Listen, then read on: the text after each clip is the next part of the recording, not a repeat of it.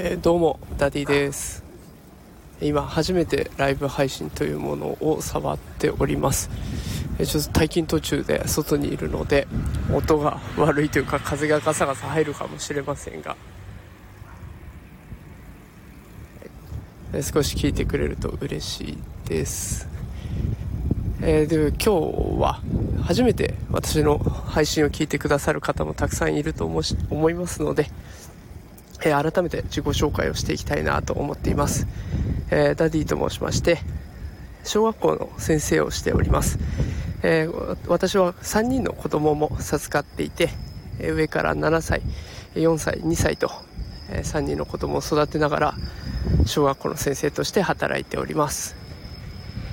え私自身小学校の時に、え学校に行くのが嫌いで不登校でした、えーそんな私だからこそできることがあるんじゃないかなと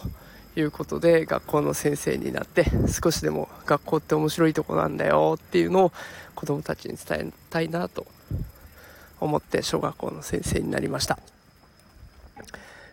えー、育児の方はですね、3人の子供を育てるってこんなに大変なんだと思いながら毎日バタバタと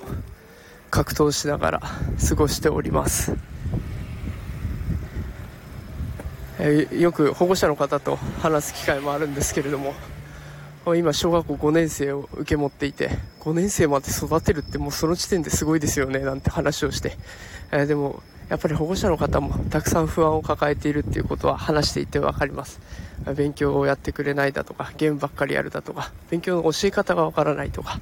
えー、いろんな悩みがあります、え、ご近所さんにも保護者の方小学校のお子さんがいらっしゃる方たくさんいて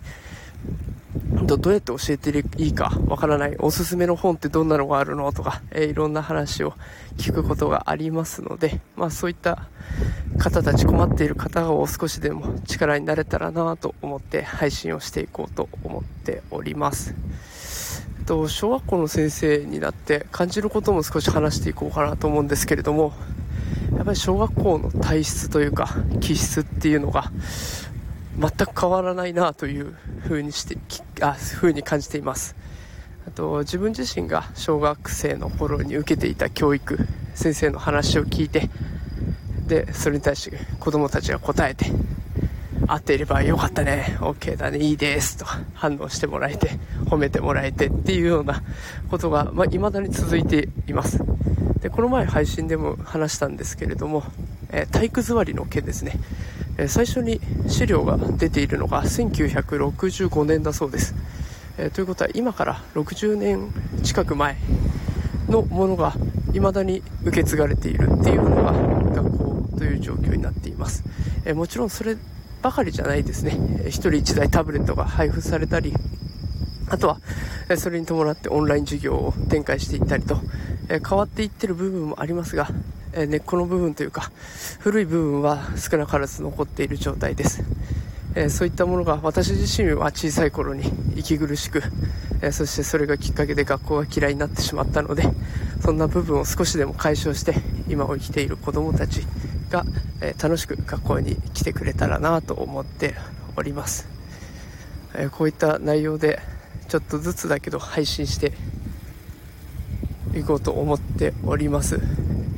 今時計を見たらまだ4分経ってないんですね、えー、ライブ配信やってるとちょっとドキドキするからか、えー、早口になったりとか、えー、時計を気にしてしまいますが、まあ、普段の配信はゆっくり落ち着いて話していこうと思います、えもしこの後もよろしければ聞いていってください。明日からも配信続けていきたいと思います、